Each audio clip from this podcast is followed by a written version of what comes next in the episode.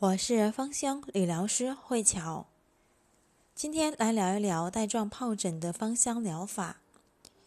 引起带状疱疹的病毒和引起水痘的病毒，其实都是一种带状疱病毒。在人们患上水痘之后，它就一直潜藏在人体，直到数年之后，通常呢是成人期，人们承受压力。或者说使身体免疫力降低时，它才会以带状疱疹的形式再次出现。病毒会先去侵害感觉神经，并且呢，在感觉神经分布的皮肤上产生一连串的水泡。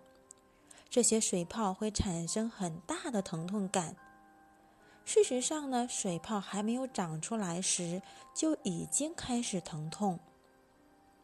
有时候，患者发疹子时还会发烧几天，水泡消失后，疼痛可能还会持续一阵子，甚至会延续数月，或者说是很长的时间，并且伴随着疲劳或虚弱的状态。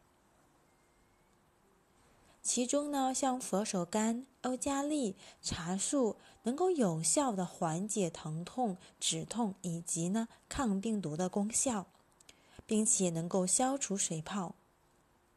这三种精油混合会比单独使用效果会更好。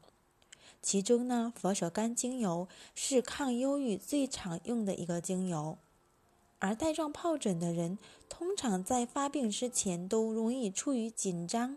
焦虑或是忧郁的状态，带状疱疹的患者，他的痛苦通常呢会造成患者深度的一个抑郁，所以呢非常的适合尤加利的佛手柑的精油。